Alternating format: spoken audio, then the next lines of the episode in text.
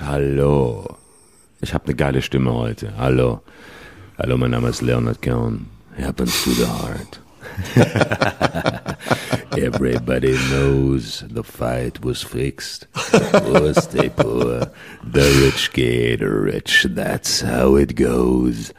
And everybody knows. Das macht Spaß, First, ne? we take Manhattan, then we take Berlin. Hm, geil. also- okay, lass uns loslegen. Ja. Wir müssen Gut. viel erzählen heute.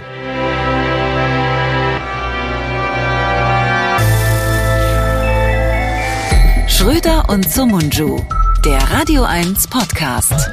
Hallo liebe Freundinnen und Freunde, herzlich willkommen zu einer neuen Ausgabe von Schröder und Sumunchu. Ich freue mich sehr, dass mein lieber Freund und Kollege da ist. Und bevor ich ihn begrüße, muss ich aber sagen, ich klinge heute ein bisschen anders. Und äh, ich kann euch auch sagen, warum. Ähm, ich habe nämlich richtig fett gefeiert am Wochenende. Ich hatte nämlich gestern äh, Geburtstags, wirklich wahr. Ich bin jetzt äh, 24 Jahre alt. Und ich freue mich, dass Serdar Somuncu auch da ist, der, glaube ich, äh, schon 18 geworden ist vor ein paar Wochen, oder? Ja, auf jeden Fall. Herzlichen Glückwunsch nachträglich, lieber Florian. Danke. Ähm, und mach mal einen Corona-Test. Das hört sich nicht nach Feiern an, das hört sich eher nach Feierabend an. äh, nee, ich habe wirklich wahnsinnig gefeiert. Du weißt, ich bin ja jemand, der seinen Geburtstag ähm, immer exzessiv feiert. Ich bin sowieso ein exzessiver Feiertyp und äh, wenn ich mal Ge Geburtstag habe, einmal alle zwei Jahre nur. Ich werde ja nur alle zwei Jahre ein Jahr älter, das habe ich mal so beschlossen, weil ich auch der Auffassung bin, dass Alter und Tod Konventionen sind, die zu überwinden sind. Also ich bin der Auffassung, sie treffen nur die, äh, die dran glauben. Wer nicht dran glaubt, stirbt auch nicht. Und deswegen bin ich unsterblich und werde nur alle zwei Jahre ein Jahr älter. Und ähm, jetzt war mal wieder die Zeit gekommen zu feiern. Alle zwei Jahre. Ich feiere immer die geraden Jahre und jetzt war ein gerades Jahr und deswegen klinge ich heute ein bisschen anders, weil ich eben eine Feiermaus bin. So haben wir uns ja auch kennengelernt, ne? Ja, ja, klar, auf jeden Fall. Oder war es auf dem Straßenstrich? Ich weiß es nicht mehr. Ich weiß nur, Ich ich, weiß es eine auch nicht Menge so genau. bezahlt. Und zahle immer. noch. Ja, genau. Und äh, ja, und jetzt klinge ich heute ein bisschen anders. Aber dafür bin ich der Leonard Cohen unter den deutschen Quatschmachern. Und das wollte ich schon immer sein. Bin ich Leonard Ja. Hello, everybody Apropos knows. Zahlen, apropos Zahlen, ich denke gerade, wäre doch eigentlich ganz gut, wenn man äh, den Nutten auf der Oranienburger eine Einzugsermächtigung gibt, wenn man schon so oft da unterwegs ist. Ich bin da nicht unterwegs. Entschuldigung mal, das ist, äh, ich bin Prinzip, ich bin Profi. Ich fahre nach Hamburg in die Herbertstraße, da wo mich niemand kennt. um, und in und in Berlin dann fahre ich gerne nochmal nach Schöneberg und so in die, ähm, na ich vergesse immer, wie die Straße heißt. Ich, ich bin immer, ich stehe immer nur da, aber ich weiß nicht mehr, wie sie heißt. Da die die die Schmuddelecke, da gehe ich hin. Also das kann ich empfehlen. Aber Oranienburger Straße ist mir zu teuer. Ist genau wie 17. Juni und so, da zahlst du ja letztlich und am, am Ende ist doch immer eh alles gleich. Also ich mache da, ich möchte da günstig davon kommen. Günstig und schnell. Das ist mein Motto. Wie im Waschsalon. So geht's bei mir auch im Puff zu. Das ist so, das ist so geil. Ich habe mal ähm, im, im, im Bordell im Puff in Köln ein Stück inszeniert. Habe ich dir das mal erzählt? Nee, echt? Was Ja, für eins? Ich hab, äh, das ist Ich und die Mädels. 1992, nee, nee, 1992 haben wir so eine Barrevue gemacht, die hieß Bukowski Blues. Und äh, ich hatte damals auch mit dem Übersetzer von Charles Bukowski zu tun und habe dann auch Bukowski kennengelernt, der nach Deutschland gekommen ist auf eine Lesereise und wir haben Texte von ihm genommen und haben die dann in so einem Barstil vorgetragen und eingebunden in so eine Story zwischen zwischen Hank, was ja das alter Ego von Bukowski war, und seiner Frau Linda. Und als Spielort hatten wir uns den Eros Center in Köln ausgesucht. Und ähm, ich bin dann dahin. Und das ist wirklich irre gewesen. Ich war vorher noch nie in so einem Etablissement und dann fährst du in den elften Stock hoch und da ist so eine richtige Büroetage und da saß eine sehr adrette, feine Frau, die, ja, wir konnten sie nicht wirklich einschätzen, die uns erklärt hat, wie das da läuft und wir haben dann mit ihr die Probezeiten vereinbart. Wir haben insgesamt zwei Wochen jeden Tag im Kontakthof geprobt, was sehr, sehr freundlich war. Und ähm, diese Büroetage war so wie bei der Deutschen Bank oder bei einer Versicherung und das Büro dieses Typen, dem der Laden gehört, das sah auch ganz normal aus. Da waren so Bilder von seinen Kindern auf dem Schreibtisch oder von seinem Sportverein. Und irgendwann, nachdem wir dann mit dieser Frau über die Konditionen gesprochen haben, fragte sie, ja, und ähm, haben Sie dann sonst noch Fragen? Und dann habe ich gesagt, äh, ja, nur mal so aus Interesse, äh, was kostet das denn alles so? Und dann hat sie wie aus der Pistole geschossen gesagt, Handbetrieb 50, normal 100, alles drum und dran 150. Und ich war so, mir schockte der Atem. Ich war so, äh, äh, äh, ja, okay. Und dann wusste ich gleichzeitig auch, die kennt sich aus. Die scheint irgendwie Frührentnerin zu sein oder sonst was. Aber ich komme drauf, weil weißt du, was die aktuellen, die handelsüblichen Preise auf Straßenstrichen sind? Ich kann dir ehrlich sagen, ich habe keine Ahnung. Es ist wirklich eine Welt, die mir total fremd Fangfrage, ist. Fangfrage, geil. Wenn du jetzt gesagt ich, hättest, ich weiß es. Die Preise. Nein, ich kann dir wirklich nur äh, ähm, und selbst wenn ich sie wüsste, entschuldige mal, ich bin ich bin satirischer Journalist, journalistischer Satiriker. Es ist alles Recherche, das weißt du doch. Im ja. Zweifel war es immer Recherche. Und ähm, nee, ich ich habe keine Ahnung. Es ist auch wirklich ein Milieu, das mich überhaupt nicht interessiert. Und ich kann ohne ohne jede Ironie sagen, ich war in meinem Leben ich war in meinem Leben noch nie im Puff. Ich hatte mal zwei, die einzigen bei beiden Begegnungen, die ich mit dieser Welt hatte. Das eine war äh, in einem äh, in einem Swingerclub, ja, das ist natürlich auch kein Puff, aber ich glaube, es war in einem Swingerclub in, in Kreuzberg in Berlin vor vielen Jahren. Äh, da hatte mal jemand so eine ähnliche Idee, wie du das gerade geschildert hast mit Bukowski in Köln im Eros Center. Ähm, und zwar in so einem, in so einem äh, SM-Club war das. Ich weiß gar nicht, ob es ein Swingerclub war. Auf jeden Fall war es ein SM-Club irgendwo in so einem Hinterhof in, in Kreuzberg.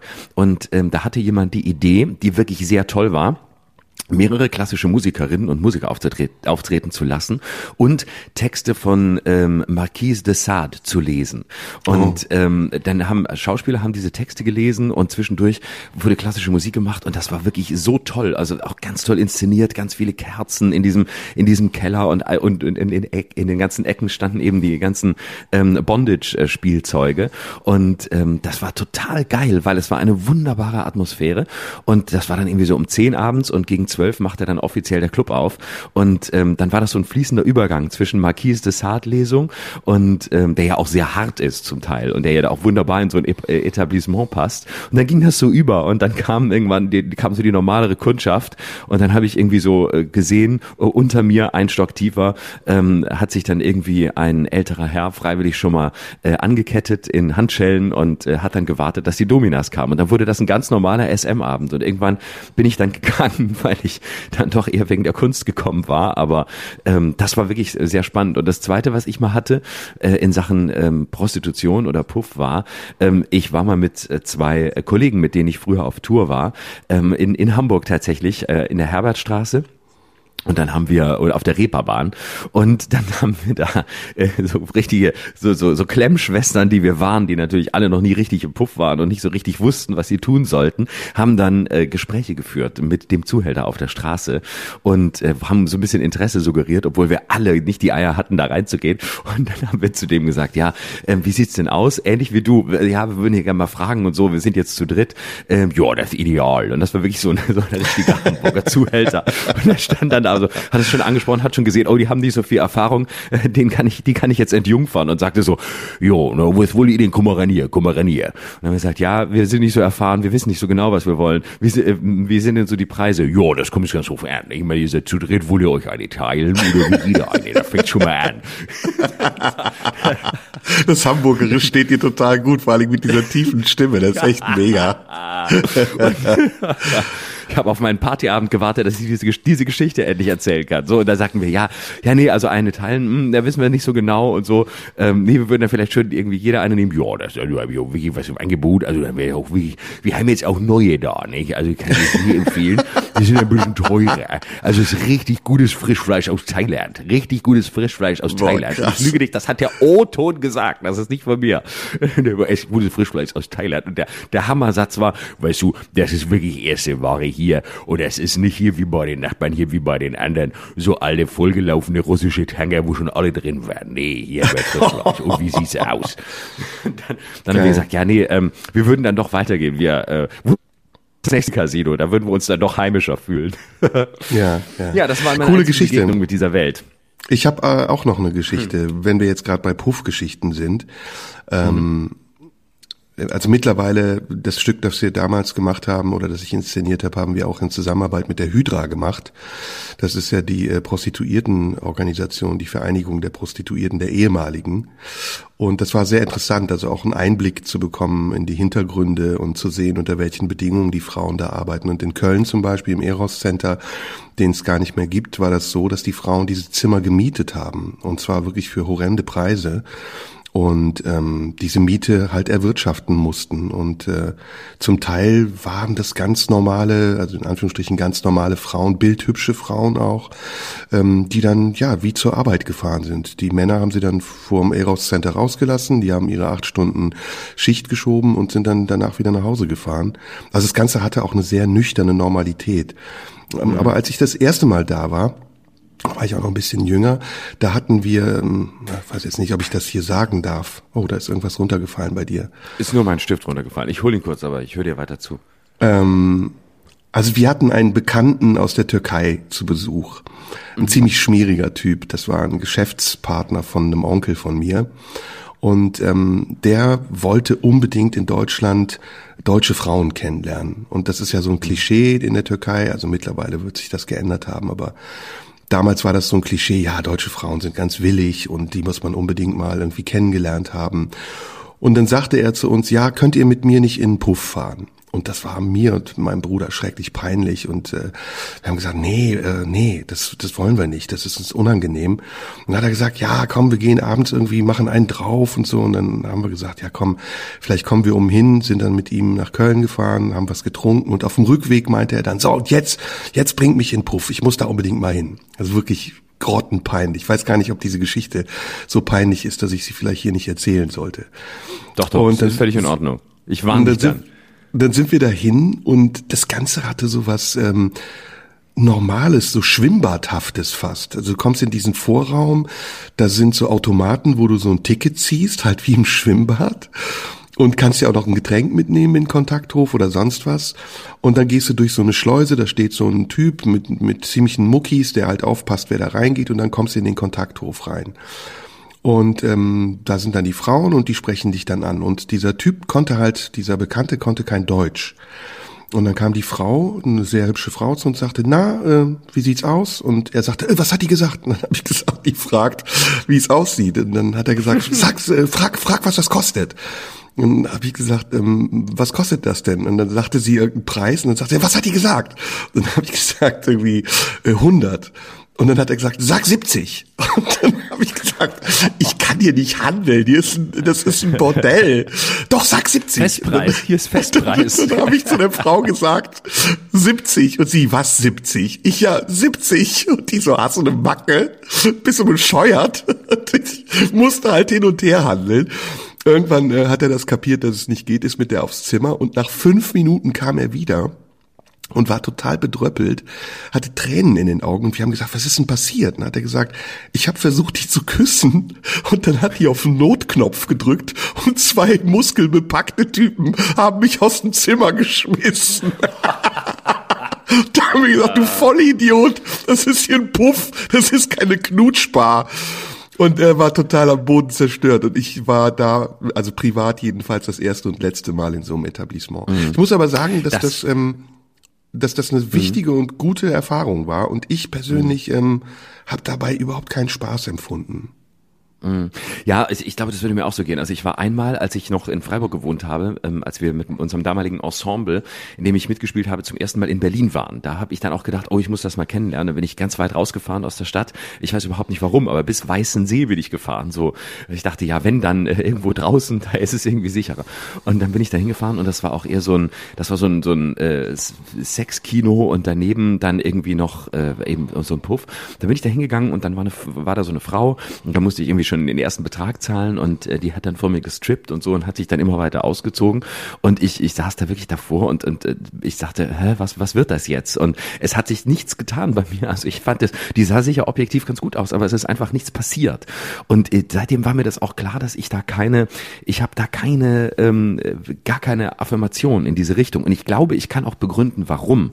Ähm, und zwar, äh, weil ich, weil ich das, das Geld, das quasi dazwischen steht, nicht ertrage. Also die Tatsache, dass man dafür bezahlt. Das nimmt mir jede Begeisterung dafür. Ich kann nicht äh, für, für irgendeine sexuelle Handlung bezahlen. Es geht einfach nicht. Ähm, ich weiß nicht warum, aber das ist für mich so ein so eine Grenze und zwar keine moralische, weil ich das verurteile oder weil ich das falsch finde oder weil ich da da prinzipiell was dagegen habe, sondern ich, ich glaube, ich bin da. Ähm, Max Frisch hat das mal an einer Stelle gesagt. Ich glaube, ich bin da, ich bin als Mann zu eitel dafür. Ich bin zu eitel dafür, bezahlen zu müssen und äh, das kann ich nicht. Und wenn ich das Gefühl habe, ich bezahle das und dann äh, tut jemand etwas, was er gar nicht mit mir tun will, sondern er tut es, weil ich oder sie tut es, weil ich dafür bezahlt habe und weil sie es tun muss und weil es gewissen Regeln folgt, dann habe ich da keine Lust dazu. Und ein, ein Freund von mir, der tatsächlich mal nach einer langen Beziehung äh, in, in einem Puff war, die traurig auseinandergegangen ist und er hat sich irgendwie Trost gesucht, ist da hingegangen und ähm, war dann, hat auch bezahlt und äh, wollte dann alles erleben und äh, dann tat sich auch bei ihm überhaupt nichts. Und dann war das eine sehr einfühlsame Prostituierte, die zu ihm sagte, ähm, ich glaube, du bist hier falsch. Und er sagte dann, ja, wieso? Ja, ich glaube, du, du willst zu viel. Du möchtest aktiv sein, du möchtest, du möchtest äh, eine Frau befriedigen, du möchtest mit ihr was gemeinsam erleben. Und das, das kann ich dir nicht bieten, weil äh, du wirst mich nicht befriedigen. Ich befriedige dich. Und das ist eine, es geht hier in eine Richtung. Und entweder du äh, sagst mir, was du willst und du bekommst das, aber ähm, das ist Teil des Konzepts hier. Und deswegen wirst du hier nicht glücklich werden. Und äh, wenn du hier es darauf angesehen hast, dass es irgendwie eine gegenseitige Sache ist, dann musst du in Swingerclub gehen oder sonst wohin, aber nicht hier. Und dann hm. hat er hm. gesagt, das, dann, das war's für ihn. Das war, er kann das nicht als Dienstleistung anerkennen. Und so geht's mir, glaube ich, auch. Das, das hm. kriege ich einfach nicht hin.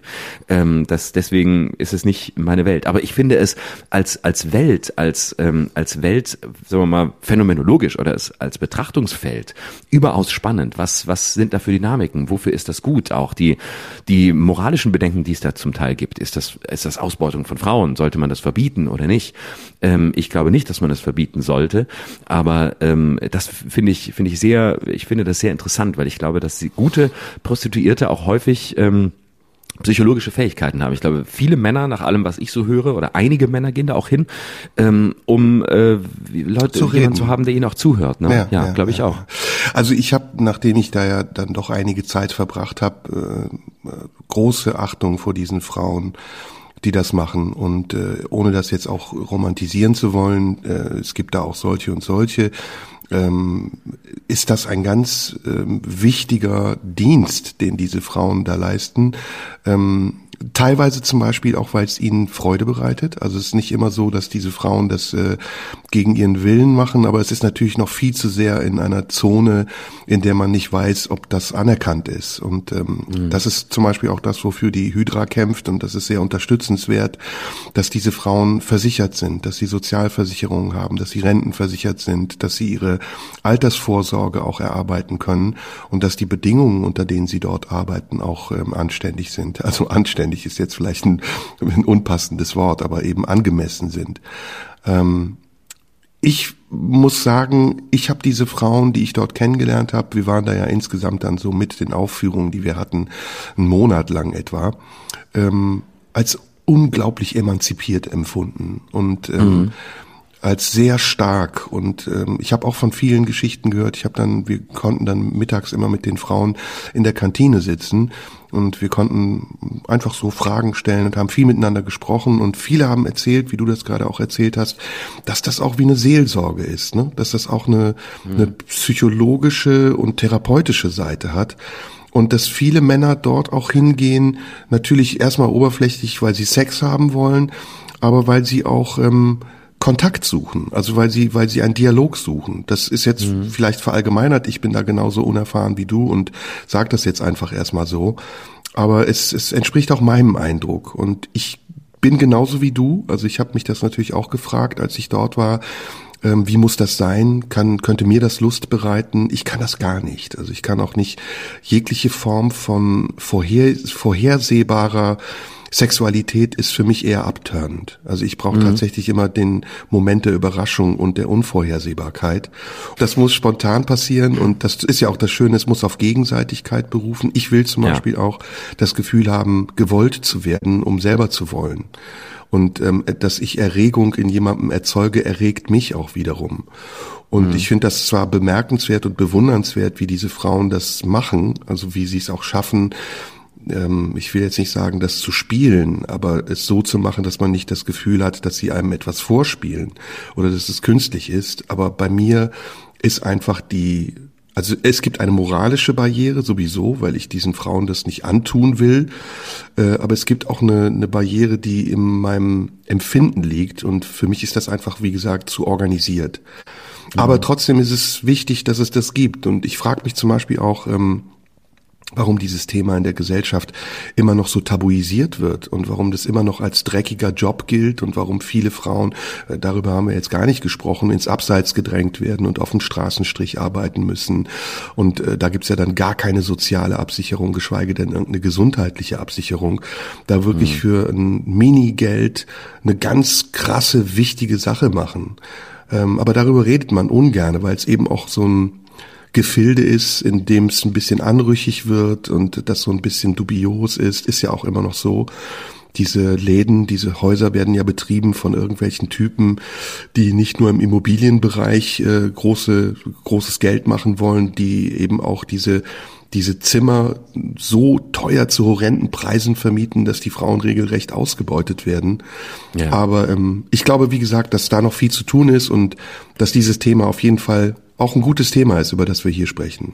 Ja, und man, man muss es einfach ans äh, ins Licht rücken, ne, damit es genau dieses dunkel, diabolisch, äh, dreckige ähm, äh, nicht mehr hat, sondern äh, dass man eben dazu gehören politische Maßnahmen, das Ganze in die, in die Mitte der Gesellschaft stellt, dass es sozialversicherungspflichtig ist, dass es Absicherungen gibt, dass es von den von den Behörden auch gesundheitlich überwacht wird. Das ist ja für alle Beteiligten das Beste. Das gehört einfach dazu. Und wenn man das tut ähm, und, und dann auch einen, einen Dialog darüber führt, ähm, dass man es aus der aus dieser Ecke rausholt, dann hat das gleich eine ganz andere, dann hat das gleich eine ganz andere Bedeutung und dann ist es im Licht und dann kann man darüber reden und dann kann man über die Bedingungen diskutieren. Aber solange es eben doch so viele Bereiche gibt, ähm, in, in denen das äh, so halb im, im illegalen bis ganz im illegalen ist, ähm, es gibt ja auch einfach eine eine riesige Migrationsbewegung seit vielen Jahren, eine illegale Migrationsbewegung für für Prostitution nach Europa, also äh, aus dem Nahen Osten, aus Afrika und da gibt es einfach einen ungeheuer großen Graubereich, ähm, der, der nicht gesehen ist und der nicht, der nicht wahrgenommen wird und der eben entsprechend auch allen ausbeuterischen Tendenzen ähm, den Boden, den Boden bereitet. Und je sichtbarer das wird, desto besser, äh, desto besser kann man darüber hinwegkommen. Das ist ja, das ist im Osten zum Beispiel auch so, dass äh, die letzte Hoffnung für ganz viele Frauen im Osten, in Rumänien, in Moldawien ist, als Escort Girl zu arbeiten. Und das ja. für zum Teil wirklich äh, lächerliche Preise. Und da zahlt man 100, 150 Euro für einen ganzen Tag. Und diese, diese Frauen, diese Mädchen sind bildhübsch, die stehen am Anfang äh, ihres Lebens, die könnten studieren, die könnten Familien haben, aber sie sind so in existenzieller Not und diese existenzielle Not wird eben von Leuten ausgenutzt, die dann als Sextouristen dorthin fahren und äh, für ein für sie kleines Geld eine doch recht große Leistung in Anspruch nehmen. Aber ja. mein Lieber, ähm, ich hatte heute ein Thema vor, was ich mit dir besprechen wollte und ich glaube, mhm. das wird viele Dinge betreffen, die du auch besprechen wolltest. Ähm, mhm. Und vielleicht lässt du mir mal wieder den Vortritt ähm, und dann schauen wir mal, ob wir eine Schnittmenge haben. Mhm. Ähm, ich würde gerne mit dir so weit hergeholt, dass im Augenblick auch wirkt, aber ich bin ganz sicher, wir werden schnell merken, dass dieses Thema auch viele Dinge berührt, die wir gerade besprechen. Ich würde gerne mit dir über Popkultur sprechen. Mhm. ich erkläre dir auch warum. Ähm, mhm. Ich habe mich gefragt, ich habe das Triell gesehen gestern mhm. und ich habe mich gefragt, warum so jemand äh, wie Olaf Scholz, der doch offensichtlich sehr uncharismatisch ist und noch nicht mal wirklich ähm, Aussagen bringt oder ein Programm vertritt, das eine Kontur hat, wieso so jemand plötzlich in den Umfragen so beliebt ist und warum die SPD, die vorher ja immer so um die 10, 15 Prozent dümpelte und einen nachvollziehbaren Abstieg hinter sich hatte, und zwar äh, aus den Gründen, die wir alle kennen, nämlich den Koalitionsabsagen und Zusagen, dem Einbrechen und der vermeintlichen Verantwortung, die sie dann übernommen haben, als sie nochmal in eine große Koalition gegangen sind. Also ich habe mich gefragt, warum die Zahlen für die SPD plötzlich hochgehen und ich habe das Gefühl, es ist Teil, und deswegen komme ich auf Popkultur, eines Reflexes, den wir auch in ganz vielen anderen Dingen immer wieder erleben. Dass es nämlich ähm, eine bestimmte Konstellation braucht, ähm, einen bestimmten Zeitraum und eine bestimmte Stimmung in der Bevölkerung, um damit Dinge populär zu machen, von denen man gar nicht weiß, ob man sie eigentlich wirklich vertreten will. Ich glaube zum Beispiel, dass viele der 26 Prozent, die die SPD jetzt in den Umfragen hat, gar nicht wissen, wofür die SPD eigentlich steht, sondern dass es gerade Pop ist, SPD zu sein. Das ist irgendwie, das ist ein bisschen anti ähm, zyklisch wirkt, dass man sagt, ah komm, die Sozialdemokratie, die lag am Boden, könnte man ja wieder wählen, dass es aufgrund der mangelnden Alternativen so ist, dass man denkt, naja, CDU war jetzt lang genug dran und dass auch die Grünen nicht mehr so hip sind, wie sie es noch vor ein paar Monaten waren. Und das frage ich mich, ist dieses Pop-Phänomen, was wir jetzt auch in der Musik, äh, in der Politik feststellen, ist das etwas, was unser Denken und Handeln zu sehr steuert und macht es uns vielleicht zu abhängig von dem, was wir für in und out halten und zu zu wenig unabhängig, um uns eine Meinung zu bilden, damit wir wirklich Entscheidungen treffen können, die fundiert sind? Also ich glaube zunächst mal, bevor wir auf den Pop-Aspekt kommen, äh, über den äh, komischen Erfolg der SPD und ähm, von Olaf Scholz wollte ich auch mit dir sprechen. Und äh, meine erste These ist, dass die Leute ähm, vielleicht gar nicht so richtig äh, wahrgenommen haben, dass Olaf Scholz in der SPD ist und es, man es ihnen vielleicht auch nicht sagen sollte, damit, äh, damit der Erfolg weitergeht. Also ich glaube, zunächst mal ist die ist der Erfolg von von Scholz im Moment einer, der ähm, geboren ist aus der Schwäche der anderen. Das sehe ich schon so. Also wir müssen ja nicht weiter darüber reden, was Laschet äh, quasi täglich ähm, äh, raushaut, was womit er sich jeden Tag weiter in die in die Scheiße reitet. Also es ist ja wirklich ein, ein es ist ein einmaliger Vorgang, wie er ein eindeutig äh, mittlerweile darauf hin zu arbeiten scheint, nicht Kanzler werden zu müssen. Wie er alles tut, um das noch zu verhindern. Er trifft sich mit Elon Musk, redet Blödsinn, er redet von Sozialdemokraten, die immer auf der falschen Seite der Geschichte standen nach dem Zweiten Weltkrieg. Also es ist ja wirklich so. Da hat er ja zitiert, ne? Da hat er ja, ja nicht selbst gesprochen, sondern es war ja ein Zitat. Ja, ja, natürlich. Aber trotzdem sind es, sind es sogar, ne? Genau. Und trotzdem ist es aber so, dass du denkst, er, er legt es auch wirklich drauf an, irgendwie es nicht werden zu müssen und hat trotzdem dieses, dieses Selbstbewusstsein, es werden zu können. Und daneben äh, die Grünen und äh, Annalena Baerbocks Verfehlungen kennen wir auch. Ähm, und ich glaube, es hat da zunächst mal damit zu tun, dass äh, die Leute denken, ja komm, Scholz, der ist irgendwie, der ist ein bisschen, der ist ein bisschen wie Merkel, der, der kennt das auch, der, der hat die Regierungserfahrung. Ähm, Laschet ist irgendwie so ein bisschen windig, da weiß man nicht so genau, da schläft man nicht so ruhig wie bei Merkel. Ähm, bei Annalena Baerbock weiß man gar nicht, was sie kriegt. Außerdem ist sie zu unerfahren. Und ähm, dann wählt man eben so einen wie Scholz. Und ich glaube tatsächlich, dass das mittlerweile ähm, im Vordergrund steht, dass die Person im Vordergrund steht und es gar nicht mehr so sehr um die Partei dahinter geht. Und man muss, glaube ich, auch zunächst mal einpreisen, dass die SPD ähm, dieses Mal zum ersten Mal seit Jahrzehnten es schafft, sich nicht gegenseitig zu zerlegen und ihren Kandidaten zu zerstören. Also äh, die SPD steht zum ersten Mal nicht hinter Olaf Scholz, was das Beste für ihn ist, weil ähm, wenn die SPD hinter dir steht, dann weißt du, zwei Tage danach kommt der Dolch und ähm, das machen sie dieses Mal nicht. Und Scholz hat es geschafft, selbst Saskia Esken und Kevin Kühnert und alle, auf die die CDU eindreschen wollte, ähm, so ruhig zu stellen, dass die einfach sagen, wir warten das ab und auch wenn Scholz nicht unser Mann ist, der soll erstmal machen. Und ich glaube, das ist so aus der aus dem politischen Maschinenraum heraus betrachtet der Grund, warum so einer wie Scholz, der vielleicht, weil er so uncharismatisch ist, auch gerade so erfolgreich ist. Und damit sind wir vielleicht schon in der Richtung auch der Frage der Popkultur, nämlich ähm, vielleicht ist es auch eine Reaktion auf die auf die vergangenen Jahre, auf, auf Figuren wie Trump, auf Figuren wie Johnson, auf ähm, diese ganzen durchgeknallten, auch Orban und Erdogan, so dass man eher so sagt, naja, komm, meine, der Deutsche war immer in, zufrieden mit seiner Konsensdemokratie, aber jetzt hat man so einen, da kann man doch eigentlich nix, da kann man nix, da kann man nix sagen. Der wird uns schon irgendwie verlässlich ähm, durch, durch die nächsten Jahre bringen. Vielleicht hat es damit was zu tun, dass man eher so sich so einem so einem Biedermeier ähm, in so einem Biedermeier einrichtet, bevor man äh, den großen Charismatikern äh, hinterherläuft oder sich welche wünscht. Wer denn wo die hingeführt haben, das hat man in den vergangenen Jahren ja schön gesehen. Mir ist das zu ähm, plausibel, was du sagst. Ähm, ich glaube, dass die Entscheidung, äh, die man trifft, wenn man seine Stimme vergibt, tatsächlich emotionaler fällt. Ähm, ich sag das mal jetzt einfach. Ich weiß nicht, ob das stimmt. Ich weiß auch nicht, ob es Erhebungen darüber gibt, äh, ob man Menschen fragt, haben sie jetzt einfach so nach Gefühl entschieden oder war das ihr Verstand oder haben sie sich informiert? Wie lange vorher wussten sie es? Haben sie ihre Meinung geändert? Diese Erhebungen gibt's ja leider selten nur. Aber ähm, mein Gefühl sagt mir, und deswegen habe ich dieses Wort Pop ins Spiel gebracht, dass es bestimmte Tendenzen gibt, einen bestimmten Zeitgeist, der Dinge populärer sein lässt. Und ähm, Menschen aber oft denken, in dem Moment, in dem sie sich für etwas entscheiden, ähm, dass sie damit ähm, ja fast schon unsichtbar eine Alternative wählen, die kein anderer aus ihnen, außer ihnen wählen würde. Also ich glaube, das ist ein ganz entscheidender Aspekt. Übertragen wir es mal auf ein anderes Beispiel. Ähm, Mode zum Beispiel. Ähm, Wer entscheidet darüber, dass wir zu bestimmten Zeiten bestimmte Modetrends haben oder dass wir diesen Modetrends folgen? Mal tragen wir Hosen mit Schlag, mal tragen wir Röhrenjeans, dann mal pastellfarbene Pullis, dann sind es wieder Sweatshirts.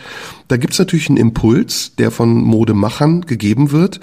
Aber die, dieser Impuls muss ja auch erstmal aufgegriffen werden. Und ich glaube, die Kraft dieses Impulses entfaltet sich und potenziert sich in dem Moment, in dem erstmal Leute denken, sie wären die Einzigen, die das machen, also Trendsetter sind, und dann andere auf diesen Trend sich draufsetzen, aber es ähnlich denken. Also denken, sie würden eigentlich zu einer Minderheit von Leuten gehören, die was Besonderes sind, die eben, während alle anderen Röhrenjeans oder Karottenjeans tragen, wieder Schlaghosen äh, an, anziehen.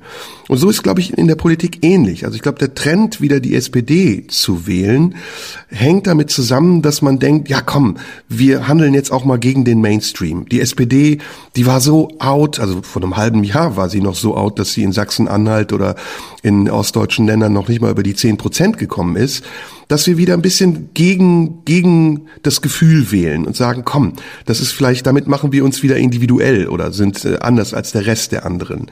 Weil ich glaube nämlich, und das muss ich nochmal sagen, dass in einem Zeitalter des Valomaten, in dem man äh, virtuell 38 oder 48 Fragen beantwortet, um sich dann erklären zu lassen, was man eigentlich wählen sollte, für viele Menschen ist sehr, sehr schwer geworden ist zwischen den unterschiedlichen oder den Unterschieden in den Parteiprogrammen zu ähm, erkennen, was die Parteien eigentlich wollen. Und jetzt komme ich nochmal aufs Triell. Das war ja so. Also da waren drei Politiker, die kaum zu unterscheiden waren. Was, mhm. was sind wirklich die markanten Unterschiede zwischen SPD und CDU und zwischen CDU und Grün? Da gibt's ein paar Punkte. Aber wenn dann diese Leute sprechen, dann kommt es einem so vor, als wären sie mindestens hochgradig äh, kompromissfähig, um, um die Macht zu erhalten. Oder sie würden vielleicht nicht wirklich das sagen, was sie meinen. Das war meine Kritik sowieso auch am letzten Triell, dass man da überhaupt nicht erfahren hat, wo eigentlich jetzt die Ecken und Kanten dieser Politik sind, sondern nur was Aalglattes mitbekommen hat. Und mhm. Aalglatt ist eben auch Popmusik. Popmusik ist eine Musik, die gefällig ist und die, die möglichst viele Leute erreicht, aber bei der viele Leute, die erreicht werden wollen, nicht wissen müssen, dass sie es mit anderen zusammen genauso empfinden. Ich bin äh, nicht sicher, ob sich dieser dieser Pop-Bereich auf die auf die Politik da so so übertragen lässt, weil ähm, ich glaube nicht, dass die Leute so strategisch sagen, die SPD war so out, ähm, jetzt ähm, jetzt wählen wir sie wieder oder jetzt setzt sich ein jetzt setzen wir hier mal einen Trend oder jetzt Nee, nicht strategisch, emotional. Das ist ja, was ich sage. Ja. Ja, ich glaube nicht, dass das eine glaube, rationale Entscheidung ist. Ich glaube, das ist rein emotional. Also wo wir uns einig sind, ist, dass ich glaube, dass sehr viele Leute wirklich emotional wählen. Also ich saß letzte Woche im, im ICE, im, im Bordrestaurant und habe irgendwie zwei Leuten zugehört, die sich auch unterhalten haben. Ähm, älterer Mann, was heißt älter, 60 und sie ein bisschen älter und er hat sie so ein bisschen belehrt ähm, mit so einem belehrenden Tonfall, warum man jetzt wem, warum man jetzt Scholz wählen muss und äh, warum das jetzt auch mal gut ist und warum der das schon irgendwie macht und warum der das sicher hinkriegt und warum er glaubt, dass er das hinkriegt. Und ich habe so zugehört und dachte, es ist interessant. Es ist eigentlich, es, es gibt sich jemand vollkommen rational und möchte eigentlich äh, Argumente liefern, warum es jetzt richtig ist, Scholz zu wählen und warum das der richtige Kandidat ist. Faktisch ist es aber, sind es gar keine Argumente, sondern es war sehr emotional. Also es war eher so, ja, dem traut man das zu und der kann es ja auch und irgendwie mit dem macht, da macht man sicher nicht falsch, bei den anderen weiß man ja nicht und der Laschet, ach, ich weiß nicht, wenn ich den Laschet so sehe, ich weiß nicht, ob der das kann. Ich glaube, der kann es nicht.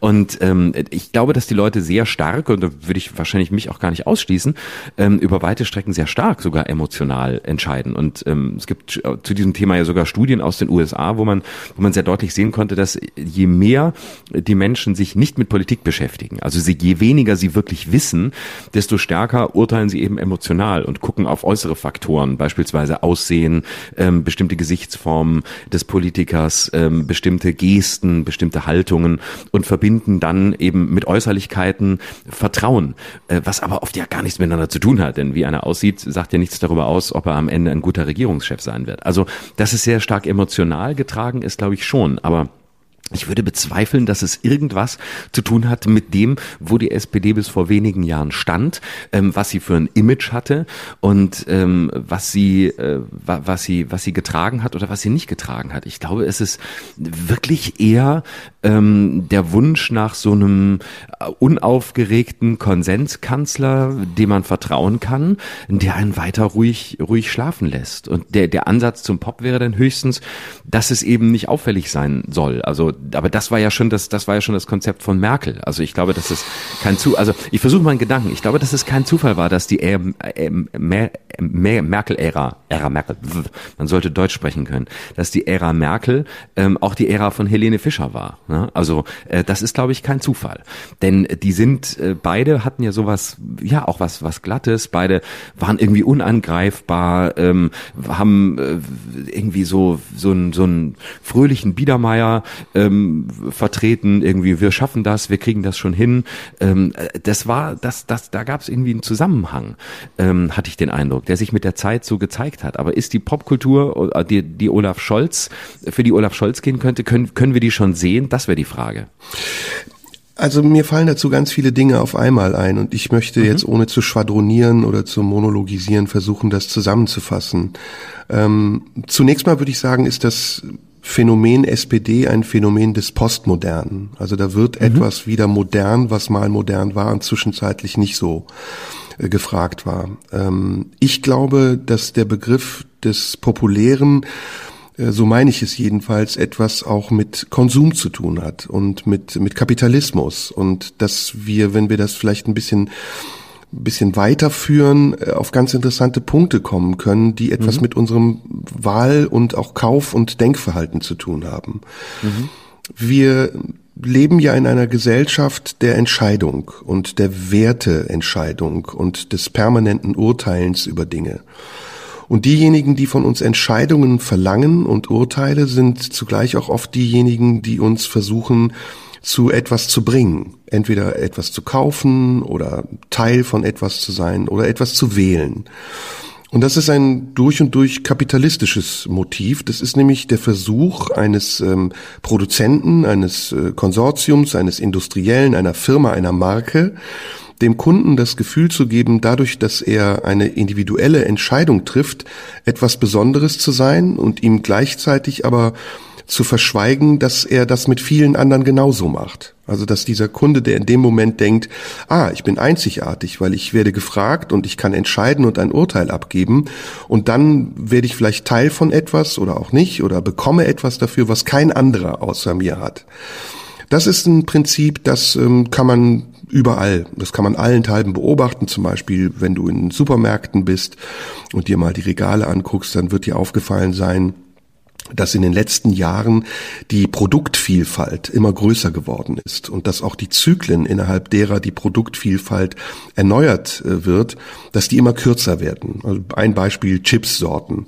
Früher gab es eine Sorte Chips, Paprika und damit hatte sich das.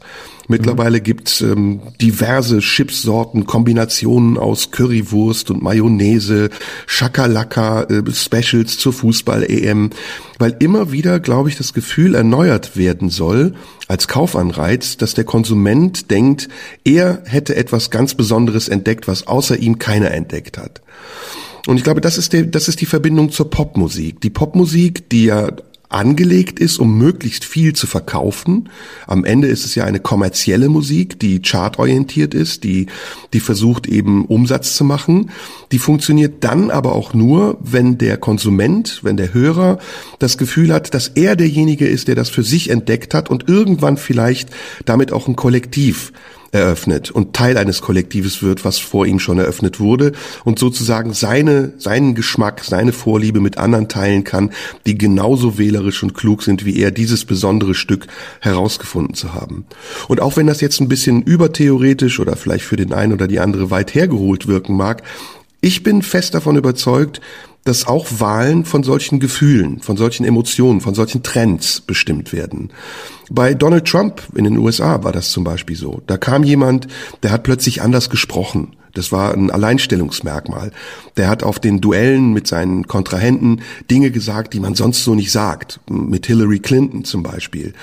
Ähm, lock her up. Wann hat jemand zuvor in einem politischen Duell gesagt, sperrt sie ein? Das war neu. Und das hat diejenigen, die ihn gewählt haben oder später wählen wollten, darin bestätigt, dass er eine sehr neue, außergewöhnliche Alternative zum bestehenden Establishment war. Und ich glaube, das ist so der Grundimpuls, der jetzt auch bei uns da ist. Allerdings, und da gebe ich dir vollkommen recht, gibt es bei uns diese Besonderheit des Angebotenen nicht. Also Scholz ist weder eine Packung Chips äh, einer besonderen Marke, noch ist Baerbock irgendein Käse, den man sonst nirgendwo bekommt, sondern diese Leute, die sich da bewerben, sind Stangenware. Das ist das, was wir schon tausendmal hatten, in einer anderen, in einer langweiligeren Form. Und deswegen glaube ich auch, und das ist das Fazit dieses Gedankens, dass wir am Ende, wenn diese Koalitionen entstehen, die jetzt entstehen können, keinen wirklichen Fortschritt haben werden. Weil keiner dieser Leute, die sich dort bewerben, sich Gedanken darüber macht, was er eigentlich an unpopulärem und nicht vermarktbarem sagen könnte, was ihn und seine originäre Idee von Politik vertritt, vielleicht es ihm aber schwerer macht, die Wahl zu gewinnen. Wenn er sie aber gewinnt, ihm so mehr die Möglichkeit gibt, sein Mandat auszuüben, weil er nämlich vorher das gesagt hat, was er nachher tun wird. Mhm. Also ich glaube, dass die, äh, dass die Politik in einer gewissen Hinsicht ähm, insofern innovationsmüde ist und vielleicht auch die Menschen mit ihr, was ihnen zu, was letztlich auch Leuten wie Olaf Scholz zu dem Erfolg verhilft, den sie jetzt haben und auch Angela Merkel ver verhalf. Denn jede Form von, von Innovation und jede Form von, von äh, Revolution ist im Grunde genommen, entspringt ja im weitesten Sinne auch der Popkultur, nämlich der Technik. Also das heißt, du hast äh, andauernd neue iPhones, neue Gadgets, neue äh, Telefone, neue Spiele, hier ein Update, dort ein Update, alles sieht wieder anders aus. Das heißt, du lebst ja unter, unter dem Eindruck einer permanenten Revolution. Du kannst gar nicht so schnell gucken, schon ist wieder irgendeine ein neues Netzwerk da, äh, bei dem du dich entscheiden musst, nehme ich daran teil oder nehme ich daran nicht teil. Das heißt, ich glaube, es ist politisch eine gewisse Innovationsmüdigkeit ähm, mhm. entstanden, je stärker äh, die Innovation technischer Natur wurde. Und die Digitalisierung äh, be beruht ja auf permanenter Innovation und beruht ja auch auf permanenter Zerstörung. Denn der Unterschied zu, ähm, zu einem Netzwerk beispielsweise wie YouTube ähm, im Vergleich zu äh, der Innovation CD oder Kassette Seite ist ja, dass äh, YouTube letztlich alles ausschalten will, was nicht auf seiner Plattform kompatibel ist. Das heißt, die anderen waren sozusagen erhaltende Innovationen, also die Platte ging langsam unter es kam die Kassette, es kam die CD, aber jetzt kommen äh, ganz neue Player wie YouTube, die sagen, wir sind nicht eine Innovation unter anderem, sondern wir wollen im Grunde alles platt machen und alles auf unsere Plattform zwingen, so dass wir die einzigen sind, die noch stattfinden. Und je je ähm, stärker diese Form von von Innovation, diese Macht und auch diese Form der Zerstörung wird, desto mehr scheint sich äh, politisch so ein Behaglichkeitsgefühl einzustellen, äh, als wäre die Botschaft von vielen an die Politik, bitte sagt uns einfach nur, dass alles nicht ganz so schlimm ist. Sagt einfach nur, dass es irgendwie weitergeht. Mach irgendwie weiter und ähm, gib mir das Gefühl, dass alles nur halb so wild ist. Das scheint mir im Moment die, die Botschaft oder die Aufgabe zu sein, die viele der Politik übertragen. Nur so lässt sich für mich erklären, dass äh, einer wie Olaf Scholz so beliebt ist. Mhm. Ja, und jetzt frage ich mich, was ist unser Angebot? Also was ist unser, unsere Alternative als, als denkende Menschen? Was, was möchte ich damit eigentlich sagen? Ich ähm, versuche tatsächlich bei dieser Wahl mehr als bei jeder anderen Wahl zuvor herauszufinden, welche Partei eigentlich das vertritt. das ist ganz simpel, was ich will. Das ist eigentlich die Aufgabe, die wir alle bei jeder Wahl haben. Welche Partei vertritt das, was ich will? Und zwar ohne Rücksicht darauf, ob es vielleicht eine Partei ist, die ich mit meinem eigenen Selbstverständnis nicht in Einklang bringen kann. Und der erste Schritt wäre ja herauszufinden, was wollen die Parteien eigentlich? Wofür stehen sie eigentlich? Und da gibt es so ein paar Schlagwörter, die jetzt auch im Triell gefallen sind.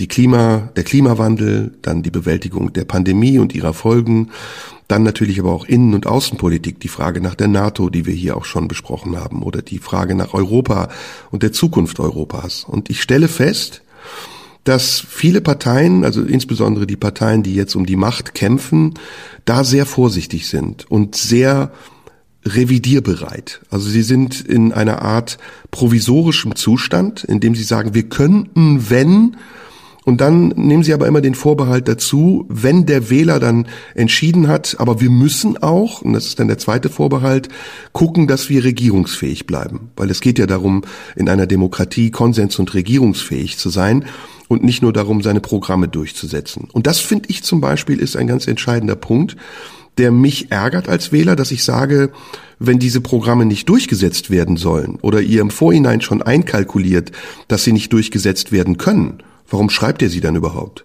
Dann, dann, dann sagt doch, wir stellen uns zur Wahl und wenn ihr uns wählt, dann gucken wir, was möglich ist. Das tun die aber nicht. Sie gaukeln dem Wähler vor, jedenfalls vor der Wahl, dass sie ganz ähm, eisern bleiben und dass sie ihre Forderungen durchsetzen und nicht kompromissbereit sind. Und kommt dann die Wahl, knicken sie meistens ein oder Sie ziehen den Schwanz ein, so wie die FDP bei den letzten Koalitionsverhandlungen und erfinden dann einen Grund wie lieber gar nicht regieren als schlecht regieren. Hm. Ich glaube, das Problem liegt da schon im Vorfeld und ich muss jetzt mal was ganz, ganz, ganz Unpopuläres tun. Ich habe mich gestern gefragt, warum die AfD und Alice Weidel erst so spät auf die Idee gekommen sind, Stellvertreter der Ungeimpften zu sein. Also warum die, warum die jetzt erst merken, dass 30 Prozent der Bevölkerung eigentlich erreichbar wären, wenn sie ganz simpel sagen würden, wir sind die Partei, die ihr wählen müsst, damit die Einschränkungen, die auf euch zukommen, wenn ihr die anderen Parteien wählt, nicht stattfinden.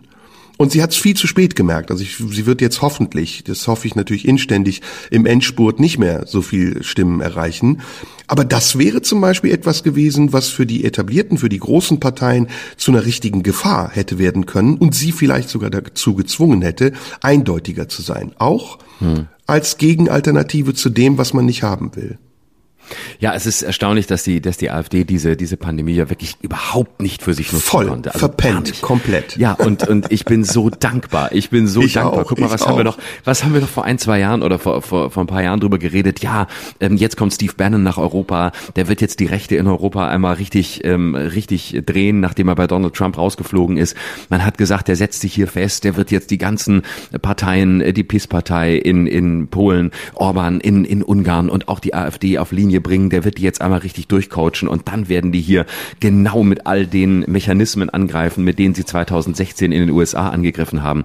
Und also entweder Steve Bannon hat keinen Bock mehr oder ist nicht angekommen oder hat einen Flug verpasst oder, was ich da für am wahrscheinlichsten halte, die AfD ist einfach glücklicherweise ein derart grottiger, miserabler Verein, äh, dass sich der Führer um, im Grabe umdrehen würde, wenn er mitkriegen würde, dass das sein Nachfolger sein soll.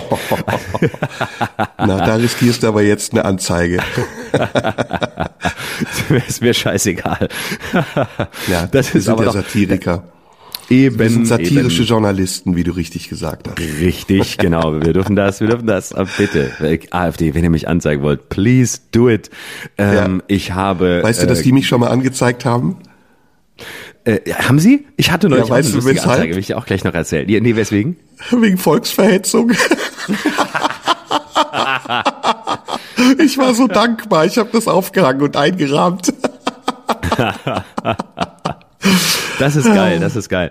Dass die ähm, AfD den Türken anzeigt wegen Volksverhetzung ist wirklich Ironie ja, des Schicksals. Die, das sind die Pointen, die sie, das sind die Pointen, die sie nicht sehen. Ähm, ja. Ich hatte neulich auch eine schöne, eine schöne Anzeige, erzähle ich dir gleich. Aber, ja. aber man sieht doch, dass die AfD überhaupt nicht, äh, überhaupt nicht gerüstet ist und offensichtlich entweder keine Berater hat oder kein, oder nur schlechte oder sich selbst berät oder wer auch immer da zuständig ist. Auf jeden Fall äh, ist es, äh, sind sie überhaupt nicht vorbereitet, weil sie hätten diese Pandemie ja für, wirklich für Voll, sich nutzen können. Absolut. Total. Und du siehst einfach, wo sie stehen, indem sie nicht mal das hinkriegen und indem dann äh, Tino Kruppalla von einem Kind Kind befragt wird, ob er ein deutsches Gedicht kennt, nachdem er allen gesagt hat, dass deutsche Kinder mehr deutsche Gedichte lernen sollten in Schulen und selber keins kennt, wie diesem Interview.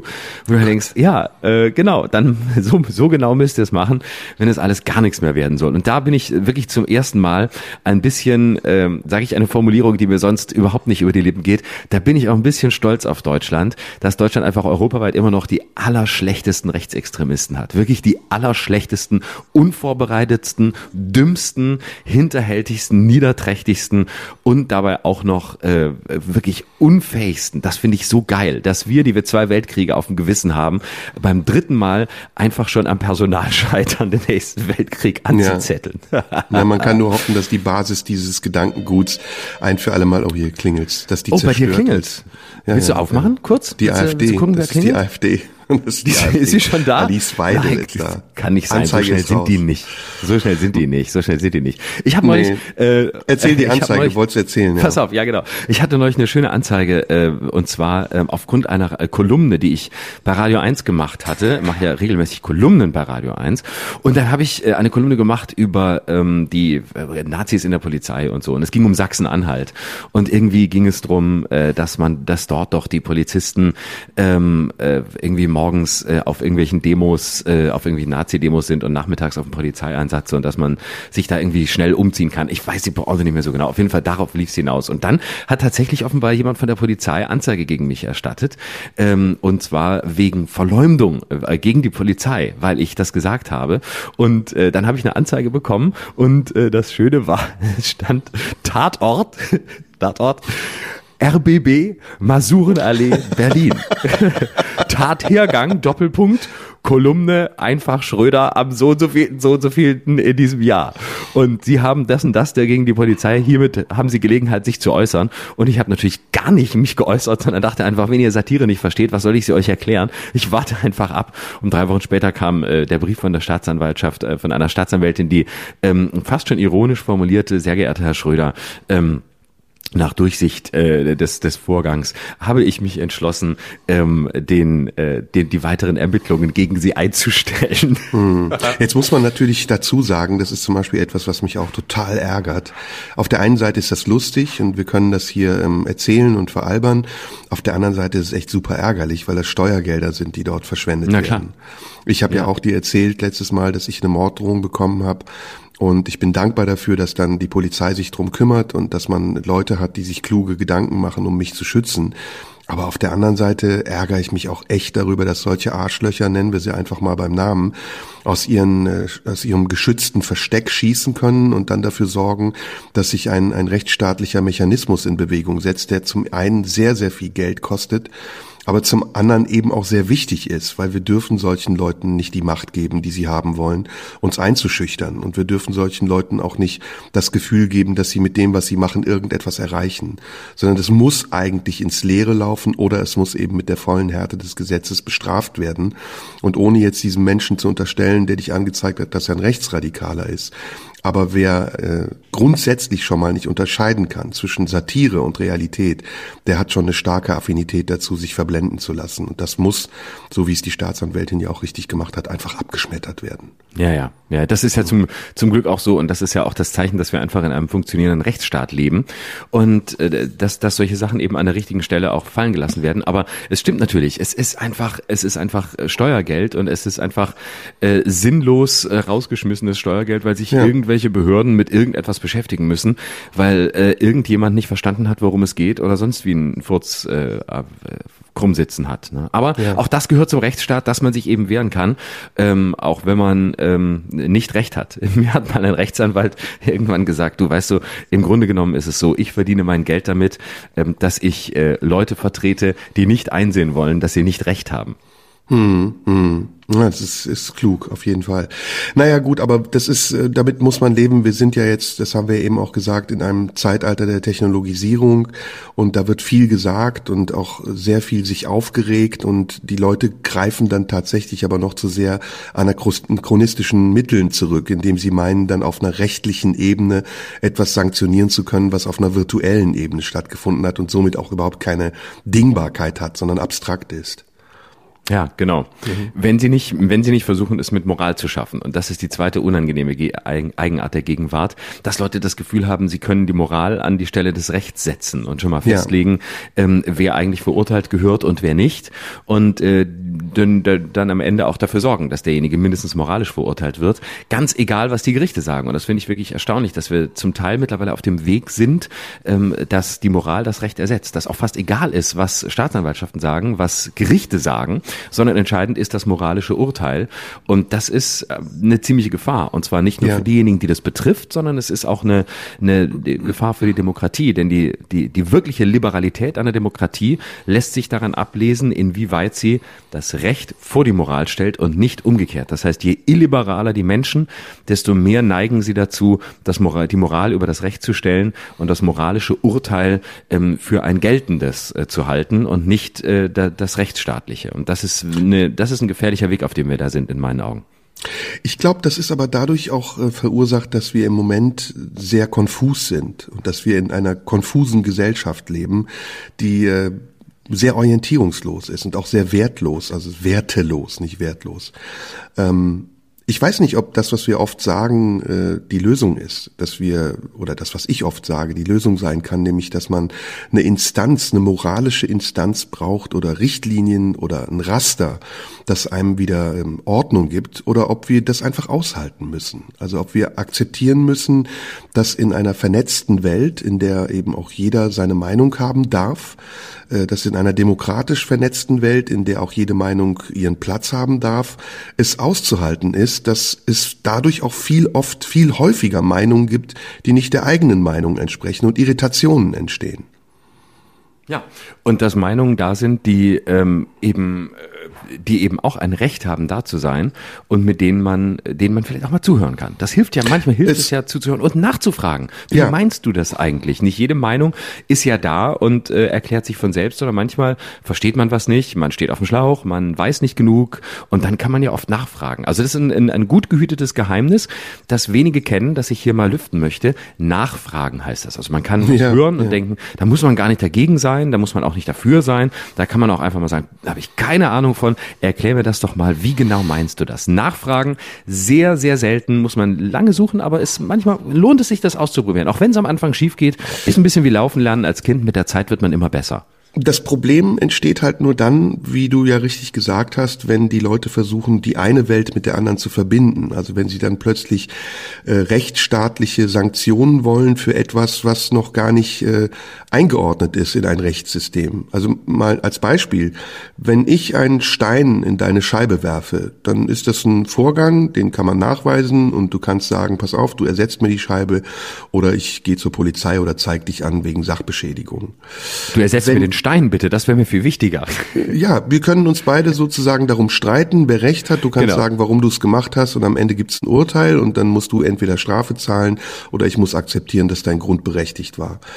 Im Internet ist das anders, weil im Internet die Grenzen verwischen. Also wir haben ja selbst gemerkt, dass, oder wir merken das eigentlich permanent, dass äh, Faktoren wie Ironie oder ähm, ähm, Zynismus oder eben andere Dinge sich vermischen können, so dass scheinbar ernst gemeinte Aussagen, die Menschen verletzen können, Anlass dazu werden, dass jemand versucht, auf einer rechtsstaatlichen Ebene oder zumindest auf einer Ebene, wo er meint, dass es ein recht, rechtliches System gäbe, das zu verhindern, was du sagst, oder sogar im schlimmsten Fall zu sanktionieren, was du sagst, es zu verbieten oder zu zu eliminieren. Und da sind wir, glaube ich, noch nicht weit genug. Ich glaube, es wird eine der großen Herausforderungen der Zukunft sein. Und deswegen äh, möchte ich den Kreis nochmal zum Triell finden, dass wir unser digitales Leben anerkennen als ein Zweitleben, als ein reales Zweitleben, das wir führen. Und dass dieses digitale Leben, in dem wir uns bewegen, genauso echt ist wie das echte Leben, in dem wir sind. Und dass es deswegen auch echte Regeln braucht, die wir zu befolgen haben und an die wir uns halten können. Und das ist eine Definitionsfrage. Das heißt, es geht nicht nur darum zu sagen, man darf im Internet nicht Menschen beleidigen, sondern es geht auch darum zu sagen, ab wann beginnt denn überhaupt eine Beleidigung im Internet? Kann man differenzieren? Also wer sagt was, wann, wieso, weshalb? Und das ist ein Prozess, den finde ich unglaublich kompliziert und ich würde mir wünschen oder hätte mir gewünscht, dass man statt jetzt über über äh, Netzverbreitung und diesen Begriff Digitalisierung, der immer so gern verwendet wird als Synonym für technischen Fortschritt, dass man auch über den Fortschritt spricht, den wir geistig brauchen, um mit dem technischen Fortschritt vernünftig und verantwortungsbewusst umzugehen. Das ist überhaupt ein großes, äh, ein großes Thema, das äh, im Wahlkampf überhaupt nicht vorkommt, nämlich Null. digitale Souveränität, ne? digitale Und Sicherheit, Ethik. digitale, richtig, digitale Ethik, Freiheit, also die Abwägung, wie gehen wir eigentlich um mit riesigen Konzernen, die eine ungeheure Macht haben, äh, denen wir kaum beikommen können, schon allein, weil wir keine transnationalen Gesetze in diesem Sinn haben, dass wir einheitlich festlegen könnten, ähm, wie sie zu agieren haben oder wie wir wollen, dass sie agieren. Und die nationalstaatlichen Mechanismen Mechanismen sind zwar zum Teil da, reichen aber nicht mehr aus. Da gibt es keine Diskussion drüber. Mm -mm. Kein, keine, und das ist ein großes Thema. Das, ja. ja, und man muss sagen, das ist wirklich eines der Kernthemen der Zukunft, über das wir sprechen müssen. Ja. Ja, und äh, ich meine, Deutschland hat zwar das Netzwerkdurchsetzungsgesetz, ist damit auch mit großen Schritten vorangegangen, aber das reicht ja nicht. Also Nein. letztlich haben wir es haben wir es mit mit äh, Konzernen zu tun, die äh, im im Kern die Abschaffung der Demokratie wollen. Also es sind Konzerne wie Facebook oder wie wie Amazon oder auch wie Apple, die ja längst ausstrahlen, die ja nicht mehr nur Kommunikationsmedien sind oder geile Telefone machen, sondern äh, die die zum Teil äh, eigene äh, eigene Apotheken errichten wollen, eigene eigene Gesetze haben. Wollen. Das sind Monokratien. Genau. Richtig, das, die genau. haben ihre eigenen Gesetze. Gerade Amazon hat ja jetzt vor einigen Wochen definiert, was ähm, die, wie nennt man dieses Wort nochmal? Es fällt mir nicht ein, nicht Convenience, sondern ähm, nach jeder Betrieb hat einen Beauftragten dafür, politisch ähm, korrekt äh, zu sein. Äh. Äh, Compliance. Den, den, Compliance. Genau, Compliance, ja, genau. Also ne, die äh, Amazon hat jetzt Compliance-Regeln aufgestellt und ähm, da geht sehr viel um politische Korrektheit, es geht um, um ähm, Antirassismus, es geht um Gleichberechtigung, um Gendergerechtigkeit. Das ist alles okay. Also ich will gar nicht in Frage stellen, dass es wichtig ist, dass sowas definiert werden muss. Aber es geht tatsächlich auch darum, dass man sagt, wir brauchen einen gesellschaftsübergreifenden Diskurs und Konsens darüber, was diese Regeln sein können. Und diese Regeln dürfen sich nicht nur auf den Rahmen beziehen, also auf das, was möglich ist und was nicht möglich sein sollte, sondern sie müssen sich auch auf die Inhalte und die Art des Umgangs mit den Inhalten beziehen. Und das ist eine, das ist eine viel kompliziertere Auseinandersetzung als die, die wir gerade führen. Ja, und es und da da findet nichts statt. Dabei ist es ein ein riesiges Thema. Also wie gesagt, wir haben Facebook jetzt als als großen Konzern, der eine, der eine eigene Währung ins ins Leben rufen will und auch da wieder genau wie vorhin erwähnt, nicht als als komplementäre Währung oder als erhaltende Innovation, die die Macht der Banken, der bisherigen Banken und der der nationalen ähm, äh, des nationalen Bankwesens aufrechterhält, sondern als um sich an diese Stelle zu setzen, um eine erste transnationale Währung zu haben, ähm, mit der bezahlt wird, um die kompletten bisherigen Währungssysteme überflüssig zu machen. Das heißt, wir sind ja längst, wir reden ja längst nicht mehr drüber, dass es nur darum geht, was tun wir gegen den Hass, das ist auch ein Thema, sondern wie gehen wir mit denen um und wie gehst du mit einem Konzern um, der auf der einen Seite letztlich immer mehr agiert wie ein Staat, äh, und zwar eher wie ein mittelalterlicher Staat als ein demokratischer, der also agiert wie ein Staat, eine eigene Währung ins Leben ruft, äh, eigene Gesetze hat, ähm, monokratisch arbeitet und gleichzeitig machst du aber diesen, äh, diesen, diesen Parastaat, der dich überflüssig machen will, den machst du aber eigentlich durch ein Netzwerkdurchsetzungsgesetz zu deinem Partner. Das heißt, du machst die Bürgerwehr, die sich quasi an die Stelle der Polizei setzen will und die Polizei abschaltet abschaffen will, die machst du zum Hilfs-Sheriff und machst die damit noch stärker. Also da, da sind tiefe Widersprüche ähm, und da ist keine Agenda, wie man diesem Thema wirklich begegnen ja. will, wie man diese Macht auch einhegt. Ja, und es betrifft noch äh, einen ganz anderen Bereich, den du gerade indirekt ansprichst, nämlich es geht um die Macht der Banken und des äh, ähm, Monopols der Wirtschaft und der Börse. Ähm, das ist ja das gerade, was, ähm, was Amazon und solche Firmen wie Apple hochspült, dass sie ihre eigenen Gesetze haben, dass sie die Gesetze der anderen überhaupt nicht befolgen oder ignorieren und dass ihr einziges Ziel ist, so viel wie möglich an Profit zu machen und äh, ihr Kapital permanent zu vergrößern und damit auch immer mächtiger gegenüber der Politik zu werden. Die Politik knickt ja sowieso schon seit langem ein vor diesen Unternehmen, indem sie ihnen Steuererleichterungen gewährt oder sie gar nicht erst kontrolliert. Das wissen wir. Apple zahlt seine Steuern in Irland. Äh, Unternehmen wie Starbucks zahlen ihre Steuern hauptsächlich in den Ländern, wo sie gemeldet sind, aber nicht in den Ländern, in denen sie Geld äh, erwirtschaften. Und zwar nicht unerhebliches Geld, viel Geld. Das ist das eine. Das andere ist, dass äh, auch übrigens ein, ein Versäumnis dieses Triels oder sagen wir mal generell der politischen Debatte, die wir gerade führen vor den Wahlen, die ja eine Chance wäre für eine Neuausrichtung, für Innovation und für Mut. Das andere ist, dass keiner, wirklich keiner von denen, die dort antreten, sich traut zu sagen, wir müssen die Macht der Banken brechen. Äh, und du weißt, dass die Banken immer mächtiger werden. Du siehst die Börse, die, ähm, die boomt und das trotz Corona. Und man fragt sich, Moment mal, ist es nicht paradox? Wir erleben gerade die größte Krise nach dem Zweiten Weltkrieg. Die Menschen ähm, können nicht arbeiten. Viele Branchen liegen brach. Der Staat hat Milliarden ausgegeben, um diese Branchen am Leben zu halten. Und es reicht immer noch nicht. Und wir haben wirklich ähm, denkbar schlechte Zukunftsperspektiven. Wie kommt es also, dass die Börse gerade floriert? Weil die Börse etwas ist, was von Krisen profitiert. Hauptsache, sie hat selbst nicht eine Krise, weil die Börse ist etwas, äh, was spekuliert darauf, dass eben irgendwo auch Kriege stattfinden und wieder Waffen verkauft werden können. Weil die Firmen, die an der Börse notiert sind, hochgradig unmoralisch agierende Firmen sind, denen es nicht um die Menschen geht und auch nicht um die Anleger, sondern denen es um die Zahlen geht, die sie erwirtschaften können.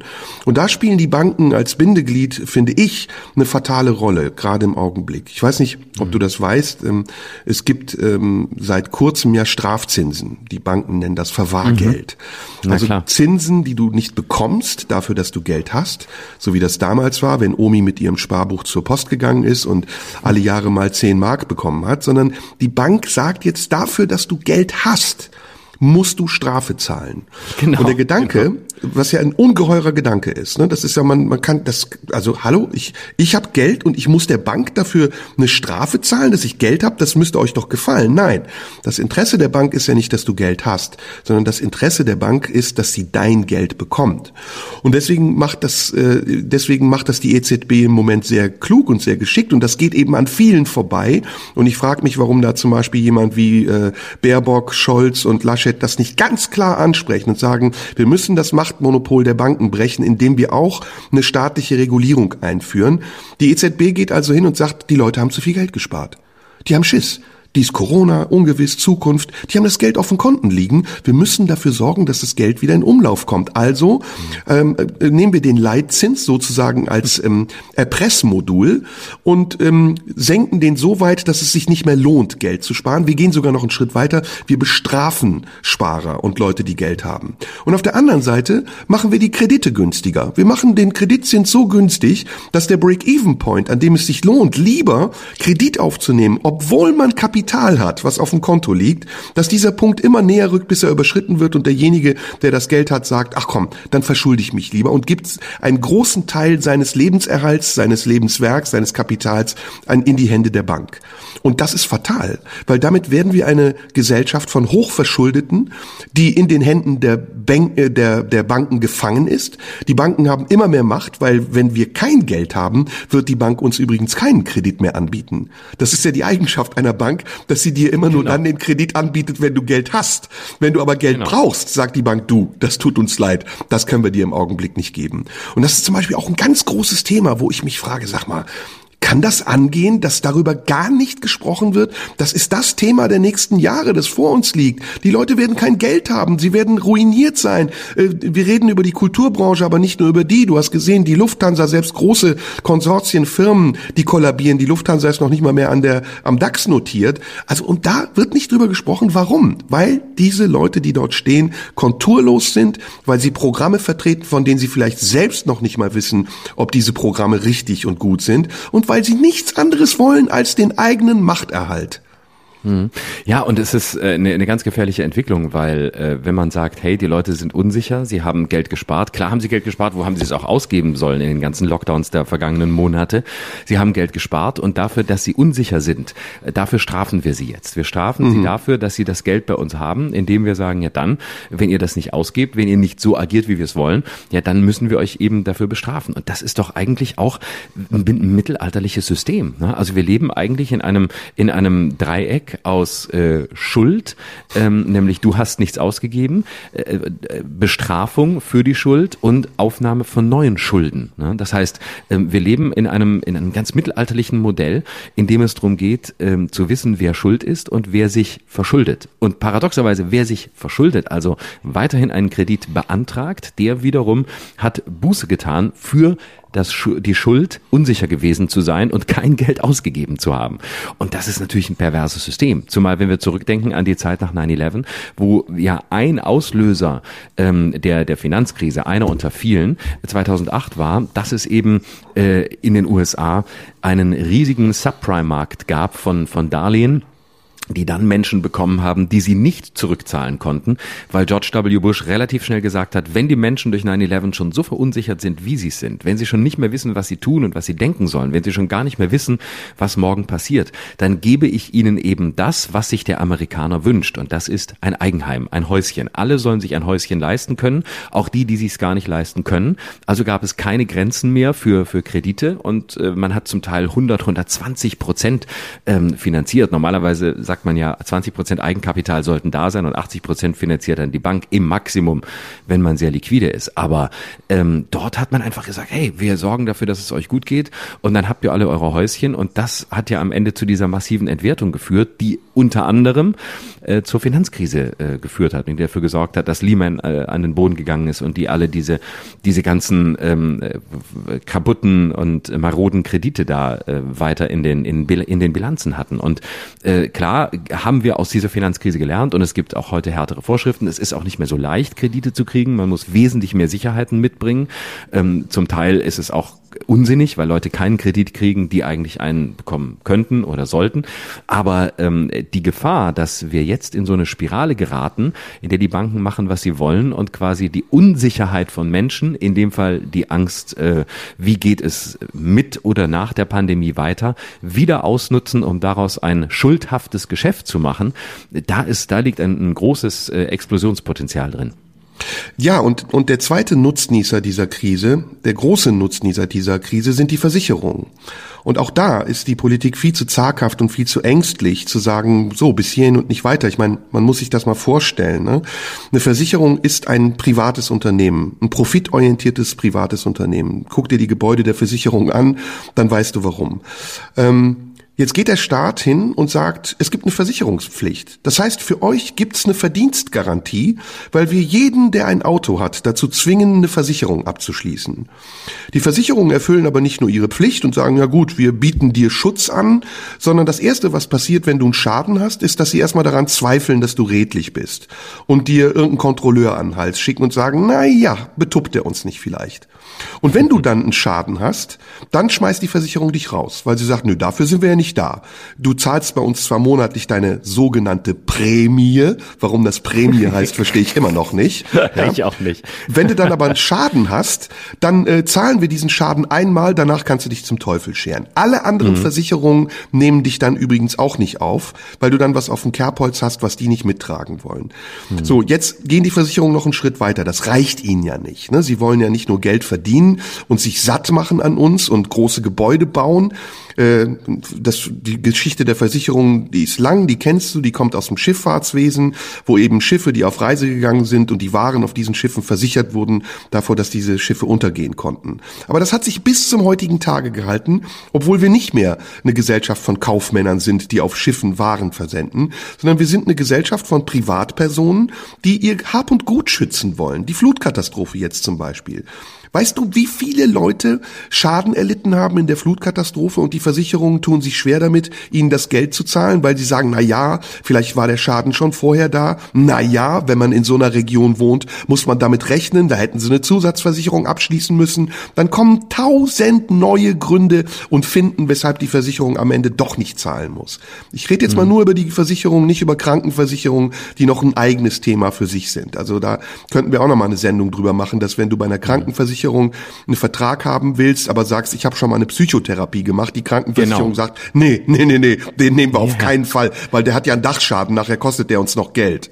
Genau, Was eine Frechheit noch ist. Ne? Ja, ja, das ist in etwa so. so. frech, das ist in etwa so frech wie äh, wie Schwule nicht Blut spenden zu lassen, ja. weil dahinter steckt ja der Ansatz, äh, ihr habt eh alle AIDS. Ne? Und, also äh, genau so und darüber da. redet ja. niemand. Das ist ein ganz großes Thema in unserer Gesellschaft. Jetzt geht's aber noch weiter. Es gibt noch nicht mal eine Regulierung dafür, dass die Versicherungen mittlerweile anfangen, Bankgeschäfte zu machen. Es gibt große Versicherungen, also ich möchte jetzt nicht beim Namen nennen, aber die eine ist eine Tochter der Sparkassen, die andere der Deutschen Bank und die andere äh, nennt sich nach einer Stadt in Ostdeutschland, die den Sparern anbieten, dafür, dass sie keine Strafzinsen zahlen, mit ihnen Rentenversicherungssparverträge abzuschließen. So sogenannte rechten Rentenversicherungs, also risikogebundene Rentenversicherungen, die zum Teil fondsbasiert sind, die zum Teil in Aktien angelegt werden. Der Clou an der Sache ist, die versprechen dir zwar Zinsen, also die sagen, du kriegst 2,73 Prozent im ersten Jahr, ja, aber im nächsten Jahr wissen wir nicht, wie viel Zinsen du bekommst. Da kannst auch auf eins oder null oder gar nichts runterfallen. Das Problem ist, die Startkosten, die Führungskosten für dieses Geld und das, was du am Ende dafür abrechnest, amortisieren sich erst nach 10, 12, 14, 15 Jahren, je nachdem, was du für einen Vertrag abschließt. Das heißt, mhm. dein Kapital wird auch noch von Leuten abgeschöpft, die selber damit Profit in Profitinteressen verfolgen und profitorientiert arbeiten und nicht von Leuten, die dir vorgaukeln, dein Kapital verantwortungsvoll zu verwalten. Und das ist wirklich für den Bürger, für den Einzelnen, für den Menschen, der, wie du sagst, in Sorge lebt, der keine Zukunftsperspektive sieht, eine Katastrophe, dass der Staat nicht sagt, hey, wir passen auf dich auf. Wir kümmern uns darum, dass der Anteil, den du zu unserem Gemeinwesen leistest in Form von Steuern und auch indem du sparst und für deine Rente vorsorgst, dass der erhalten bleibt, sondern er wird auf der einen Seite angeknabbert von Restriktionen, von dem, was der Staat sich sowieso nimmt und auf der anderen Seite von Unternehmen, die rein profitorientiert und börsennotiert arbeiten. Hm. Und äh, es ist ja erstaunlich, wie äh, man selbst das äh, immer wieder erlebt, wenn man das mal überprüfen lässt, äh, dass man letztlich, ich glaube, fast alle heillos überversichert sind. Ne? Also ähm, ich habe mehrere Leute schon erlebt, die gesagt haben, ich bin mal hingegangen zur, zur Verbraucherzentrale oder so und habe das mal überprüfen lassen. Was habe ich eigentlich an Versicherungen? Man zahlt das so jeden Monat, das läuft irgendwie weiter. Man guckt auf den Kontoauszug und denkt, ja gut, ja ja klar, habe ich ja mal abgeschlossen, wird, wird schon einen Grund haben. Und am Ende lässt du das überprüfen und stellst fest, du bist einfach heillos überversichert und die Hälfte davon brauchst du gar nicht. Und auch mhm. das gesamte, das gesamte Modell ähm, dieser, dieser äh, Versicherungen äh, und dieser, dieser Mitarbeiter ist ja komplett, äh, ist ja komplett pervertiert. Ich bin vor vielen Jahren mal aufgetreten bei, bei einer Versicherung, da wurden die besten Außendienstmitarbeiter ausgezeichnet. Äh, da wurden wirklich jedes Jahr für die äh, 500 Besten in Deutschland weit ähm, wurden Reisen organisiert. Ich weiß nicht, ob es heute noch so ist, aber wahrscheinlich Verwandtes wird es geben. Ähm, da wurden Reisen organisiert damals ähm, nach nach Griechenland und sonst wohin, um diese Leute auszuzeichnen. Äh, da war ein, ein riesen was da ausgegeben wurde, ein Megaprogramm, was aufgefahren wurde, äh, damit da die wichtigsten Außendienstmitarbeiter mit der Lufthansa gecharterte Maschinen besteigen können und irgendwo am Meer sitzen können und äh, sich einreden können, dass sie die geilsten sind. Also das ist, da geht's ja auch nie drum, wirklich für den Kunden zu arbeiten oder für den, der versichert werden soll, sondern es geht ausschließlich um die Vermehrung des eigenen Kapitals und des eigenen Geldes und des, des eigenen Prestiges intern. Nun kann man sagen, darauf basiert der, der Kapitalismus. Ja, das mag ja sein. Ähm, aber am Ende ist das Problem einfach, dass es ja hier eigentlich um, um etwas geht, um Menschen zu beschützen. Wir versichern sie, damit sie eine Sicherheit haben, damit sie die Sicherheit haben, ähm, die sie sonst nicht haben. Aber so tragen sie ja auch nur weiter bei zu noch mehr Verunsicherung, weil sowieso keiner mehr weiß, was passiert eigentlich mit diesem Geld und wofür bin ich am Ende versichert. Und das, was du sagst, kennt ja jeder aus dem Kleinsten. Also es muss ja noch nicht mal eine Flutkatastrophe sein, aber du hast irgendwie irgendeinen Fall, gehst du dann eine Versicherung und sagst, hier, das ist mir passiert, können Sie das bezahlen? Und meistens weißt du, sie haben mehr Gründe, es nicht zu bezahlen, als es zu bezahlen. Dann geben sie dir nochmal fünf Fußnoten mit und 23 Paragraphen und du denkst, also bevor ich jetzt einen Rechtsanwalt bezahle, halte ich einfach die Klappe und irgendwie werde ja. ich das schon hinkriegen. Ja, und deswegen, also äh, wir nehmen das Triell zum Anlass, um über die Punkte zu sprechen, die man hätte besprechen müssen. Und ich bin jetzt, äh, weiß Gott, keiner, der alles staatlich reguliert wissen möchte. Aber der Staat hat schon eine Verantwortung uns zu erklären, wofür er eigentlich da ist. Ja, nicht nur eben, um eine stille Macht auszuüben und dann, wenn es Krisen gibt, so zu tun, als hätte er die Krise im Griff, sondern auch, um uns eine Perspektive zu geben. Und das ist eine äh, Perspektive, die ich vom Staat verlange, dass er mir auch sagt, okay, wir kämpfen um Gerechtigkeit. Und zwar äh, zwischen denen, die nichts haben, die Hartz-IV-Empfänger sind und in ihren 40 Quadratmeter Wohnungen für jeden Cent, den sie bekommen, betteln müssen, und denen, die sehr viel haben und davon nichts abgeben wollen. Und dazu gehört eben auch, dass man diesen großen Konsortien, den großen Industriemächten in Deutschland sagt, pass auf, ihr könnt zwar euer Geld verdienen, aber in irgendeiner Form müsst ihr euch auch fragen lassen, ob die Art und Weise, wie ihr dieses Geld verdient, gerecht ist. Und ob ihr zum Beispiel auch die Leute, die ihr arbeiten lasst für euch, die Menschen, ob ihr die gerecht behandelt. Auch das ist zum Beispiel ein ganz großes Thema. Die SPD, die jetzt äh, einen Höhenflug hat, hat noch vor wenigen Jahren die Tarifautonomie gekündigt. Ja, die ja. Partei der Gewerkschaften Gewerkschaften, die hat im Bundestag zum, zur Auflösung der Tarifautonomie gestimmt. Das heißt, äh, Tarife müssen immer wieder wie auf einem Bazar neu verhandelt werden. Die Arbeitnehmer haben überhaupt keine Möglichkeit, Druck auszuüben, weil die Arbeitgeber so in der Macht sind mittlerweile, unterstützt durch den Gesetzgeber, dass sie letztendlich tun können, was sie wollen. Und das Alibi des Mindestlohns, ich meine, wir reden über 12 Euro in etwa, das reicht nicht aus, um Menschen ihre Existenz zu sichern, die mit ihrem Schweiß und ihrem Blut arbeiten, um ihre Familien zu ernähren. Und davon gibt es immer noch sehr viele in Deutschland. Oder ein anderes ja, Thema.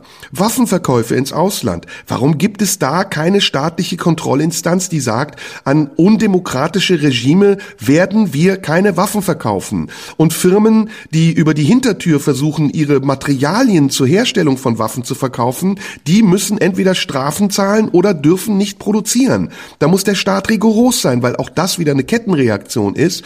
Denn je mehr Waffen wir an undemokratische Regime verkaufen, desto mehr fördern wir Konflikte und Krisenherde.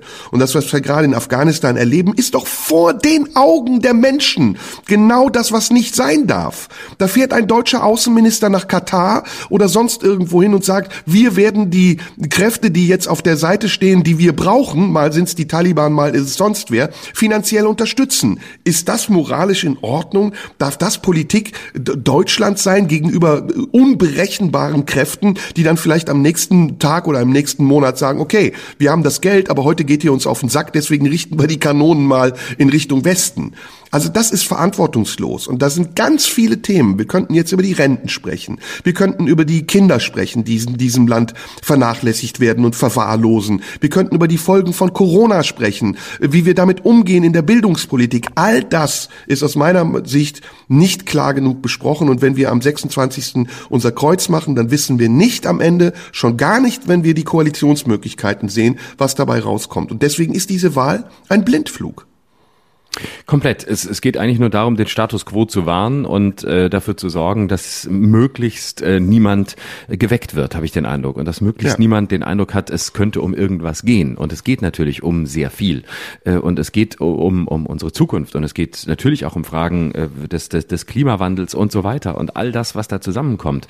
Ähm, aber es ist der Versuch, möglichst keine Ruhestörung da reinzubringen, sondern den Eindruck zu erwecken, alles ist so, wie es ist und da, jetzt ist nicht mehr Merkel da, jetzt ist ja. Scholz da. Auch die nächsten vier Jahre werden ruhige es Jahre und irgendwie geht schon alles so weiter. Es ist im Leerlauf über die Ziellinie fahren wollen. Es ist, die mhm. haben die Kupplung getreten und den Gang rausgenommen und der, der vorne ist, lässt das Fahrzeug rollen und hofft dann über die Ziellinie zu kommen.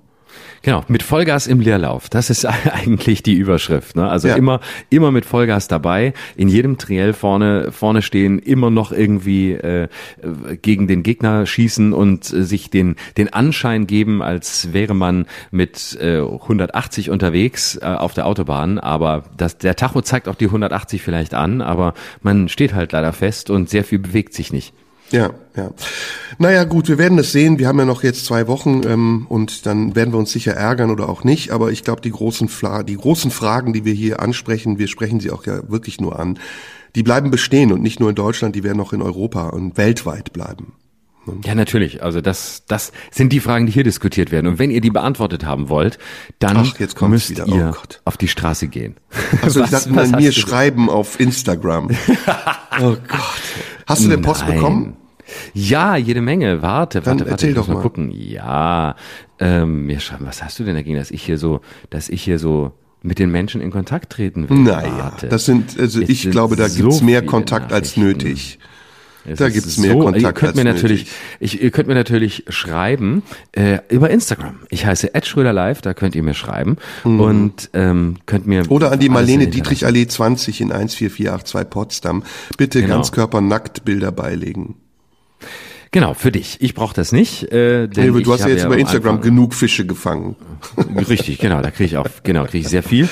Aber ich gehe ja regelmäßig, habe ich ja am Anfang jetzt erläutert, ich gehe regelmäßig in Puff, ich brauche da keine Fotos mehr. So, Anton zum Beispiel hat äh, tatsächlich was angemerkt, was wir heute, ohne dass wir es wussten und ohne dass wir darüber gesprochen hätten, erfüllt haben. Äh, hallo Florian, ich fasse mich ganz kurz. Ich fände es super, wenn du mit deinem lieben Podcast-Partner das Thema Musik und deren Einfluss auf die Gesellschaft und auf die Psyche eines Einzelnen ansprechen würdest. Ne? haben wir heute ein bisschen gemacht. Ähm, gut, das mit dem Einfluss auf die Gesellschaft und die Psyche des Einzelnen, das können wir mal noch nachholen, ist nämlich tatsächlich ein sehr interessantes Thema. Ich weiß, das ist ein riesiges Feld, aber es brennt mir gerade mehr auf den Fingern als öde Tagespolitik. Da sind wir doch schon mal in die richtige Richtung gegangen. Gut, super. Ähm, Ne? Äh, hier schreibt Jense, moin ihr beiden. Sollt, ihr beiden solltet, um das Niveau zu halten, Vulgarität und Anspruch in Waage halten. Als Beispiel die Apokalypse reiten und ficken. Das wäre großartig. Gut, machen wir. Hm? Deal. Machen wir Deal. auch. Ne? Machen wir auch. Werden wir auf jeden Fall ähm, Hast du noch einen noch machen. Brief oder ja, einen habe ich noch. Carsten hat geschrieben. Äh, nice Folge 34. Gut und wichtig. Jetzt kommt ein Name, den wir beim letzten Mal nicht genannt haben. Das wollen wir natürlich auch heute vermeiden, deswegen nenne ich den Namen jetzt nicht. Gut, und wichtig. Dudes absurde, unintelligenten und selbstgerechten Thesen anzugreifen und aufzuzeigen, wie rechts- und antidemokratisch diese im Kern sind, während er, der Angesprochene, gleichzeitig hauptsächlich von einer linken Elite gefeiert wird. Wir wissen alle, um wen es geht. Es geht um jemanden, der gesagt hat, man sollte aufgrund einer False Balance gewisse Meinungen einfach nicht mehr ähm, in der Öffentlichkeit vortragen. Ähm, so, jetzt kommt äh, noch hier Kritik. Nur das häufige und kontextlose Nutzen von Sexassoziationen erzeugt Momente der Fremdscham. Auch oder Ficken, gerade für ficken. Jüngere. Genau, auch und gerade für, jetzt pass auf, jetzt kommt das, das hat mir besonders gut gefallen. Auch oder gerade für jüngere, sexuell vermutlich aktivere Menschen. Man kommt nicht um den Gedanken herum, dass zwei ältere Herren mit schwindender Libido, Potenz und Sexualkontakten versuchen, dies durch vulgäre Sprache zu kompensieren. Was? Das ist eine Frechheit. No offense and good luck fürs nächste Date. No offense, aber vorher rausgeschissen, was ihm eingefallen ist. Das wusstest du das? Ich wusste das gar nicht. Aber jetzt, äh, ich meine, da schießt natürlich jetzt wieder den Kreis zur Prostitution. Zwei ältere, ältere Herren mit schwindender Libido. Ich hatte gestern Geburtstag, ich bin ein Jahr älter geworden und ich muss sagen, seit gestern meine Libido quasi weg. Also deswegen kann ich auch so entspannt über Prostitution reden. Es ist alles vorbei. Ich War die jemals da, die Libido, Nee, oder verpuffte nee. die nicht immer in so Sprachtiraden? verpuffte, ein schönes Wortspiel an dieser Stelle. Ja. Ähm, ja, die war rein sprachlicher Natur, die war rein geistiger Natur. Ich habe meine Libido immer umgeleitet in, in drüber reden und in, Ja, du hast in sehr eine- viel drüber reden. Wortdiarrhoe. Deine, deine Wortdiarrhoe. Und äh, das ist eigentlich eine permanente Ejakulation. Mit dir zu Ja. sprechen ist eigentlich Ja. immer dir dabei zuzugucken, wie du kommst. Genau, richtig. Und das möchte ich auch so, weil sonst kann ich es nicht. Deswegen kann ich es mit Worten vielleicht ein bisschen besser. Und dann gebe ich natürlich auch alles, dass dieser Zustand aufrechterhalten bleibt. Letzte ich gut Anekdote von mir zum Puff. Und wir haben dann damals äh, Bukowski Blues tatsächlich zur Aufführung gebracht. Und diese nette Dame, Frau H. Punkt, ich möchte ihren Namen jetzt nicht aussprechen, hat gesagt, wir müssen das aber zu einer Zeit machen, in der möglichst wenig Betrieb ist in unserem Haus. Und dann wurde die Aufführung, die Premiere unserer Aufführung für 12 Uhr Sonntag angesetzt. 12 Uhr Sonntagmittag ist also die Zeit, in der am wenigsten los ist. Und äh, wir haben dann im Kontakthof Bänke aufgestellt für insgesamt 200 Zuschauer.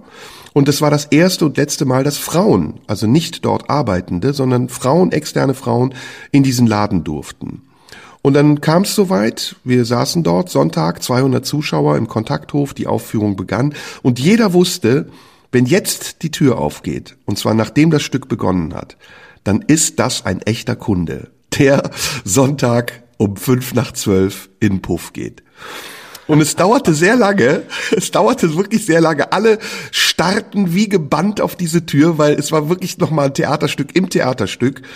Und um circa 20 nach 12 öffnete sich diese Tür und ein Typ in Adiletten und satinfarbenem Jogginganzug kam rein. und guckt in den Kontakthof und du siehst in seinem Gesicht das pure Entsetzen und er denkt, scheiße, was ist hier los? Und versucht es zu kaschieren, indem er so tut, als wäre er ein Zuschauer und sich einfach auf eine der Bänke setzt und das Stück sich anguckt. Und jeder wusste in den darauffolgenden 90 Minuten, der Typ ist eigentlich aus dem ganz anderen Grund gekommen. Hoffentlich ist er überhaupt gekommen. Ah, geil. Mein Lieber. Ah, Mensch, das war schön. Lass mich zum Schluss, weil die Stimme heute so von meinem von meiner gestrigen Geburtstagsparty äh, mit 130 Leuten in einem äh, Swingerclub in Sachsen-Anhalt etwas belegt ist, noch vielleicht zum Schluss ein bisschen was von Leonard Cohen zum Besten geben. Einen schönen Satz von ihm als Schlusszitat. Aus dem wirklich schönen Song von ihm, Happens to the Heart, ist, ist die wunderbare Zeile In the prison of the gifted, I was friendly with the guards. Das soll der letzte sein. Everybody knows the fight was fixed. The poor stay poor. The rich get rich.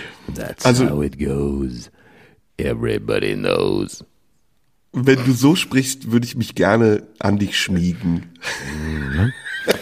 Ich starte jetzt eine Karriere als neuer Leonard Cohen und dann geht's richtig ab und das ist doch super. Okay. Und wir hören uns nächste Woche wieder, ne? Ich freue mich. Bis dahin. Gehabe Me dich too. wohl. Me too. Bis nächste später. Woche, ihr Lieben. Tschüss. Tschüss. Das war Schröder und Sumunju. Der Radio 1 Podcast. Nachschub gibt's in einer Woche.